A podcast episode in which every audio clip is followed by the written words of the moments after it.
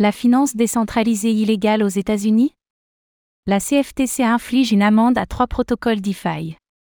La Commodity Future Trading Commission, CFTC, vient de punir trois protocoles de la finance décentralisée, DeFi, avec une amende de plus de 100 000 dollars pour chacun d'entre eux. Ces derniers sont notamment accusés de ne pas s'être enregistrés correctement par rapport aux produits financiers qu'ils proposent, mais cette décision a suscité de très vives critiques.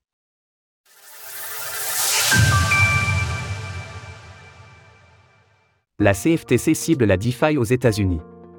La Commodity Future Trading Commission, CFTC, l'organe chargé de la régulation des matières premières sur les bourses américaines, a mené une action à l'encontre de trois protocoles de la finance décentralisée, DeFi, pour des défauts d'enregistrement. Bien que représentant des protocoles décentralisés, les sociétés concernées, à savoir Opin, ZeroX et Deridex, sont toutes enregistrées au Delaware, aux États-Unis. Ces dernières sont notamment accusées de ne pas s'être enregistrées en tant que Swap Execution Facility, Designated Contract Market, future commission merchant, en plus de ne pas avoir mis en place un programme d'identification de leurs clients conformément à la loi locale sur le secret bancaire. Bank Secrecy Act. En parallèle, les sociétés sont toutes accusées d'avoir offert ou d'offrir illégalement à leurs clients la possibilité d'effectuer des transactions à effet de levier et avec marge sur les crypto-monnaies.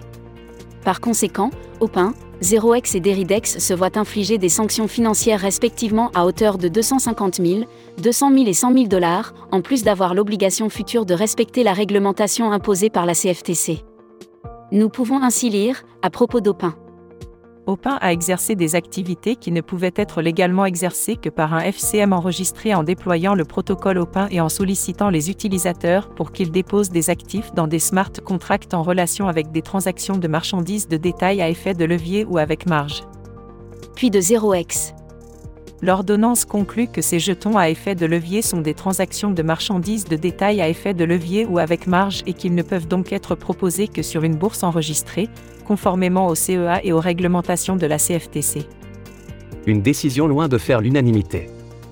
Summer Mersinger, l'une des commissionnaires de la CFTC, a publié une opinion dissidente sur le site de la CFTC concernant cette affaire, émettant des doutes quant à la compétence de cet organe fédéral pour juger des affaires relatives à la finance décentralisée. Il nous est demandé d'établir la responsabilité et d'imposer des sanctions sur la base d'une nouvelle technologie décentralisée dans sa conception et son fonctionnement, un domaine qui n'a jamais fait l'objet d'une action coercitive de la CFTC auparavant. Contre toute attente, la commissionnaire a exprimé sa divergence avec la CFTC, affirmant qu'elle ferait mieux de s'ouvrir au dialogue plutôt que d'exercer des actions coercitives à tout va. Je crains que la Commission, dans ces affaires, ne s'engage à nouveau sur la voie des actions coercitives alors qu'elle devrait dialoguer avec le public. Ces affaires sont particulièrement préoccupantes dans la mesure où elles représentent un changement de position significatif sur les mérites de l'engagement avec les acteurs du marché de la DeFi. Chris Perkins, membre du comité consultatif des marchés mondiaux et du sous-comité des marchés des actifs numériques de la Commodity Future Trading Commission, nous a confié par courriel qu'il était également de cet avis et que de telles décisions participaient à écraser la compétitivité des États-Unis. Un régime de réglementation par la force est catastrophique pour les entrepreneurs, comme la commissaire Mersinger l'a déclaré à juste titre dans sa dissidence, il aura pour résultat de bannir l'innovation des côtes américaines.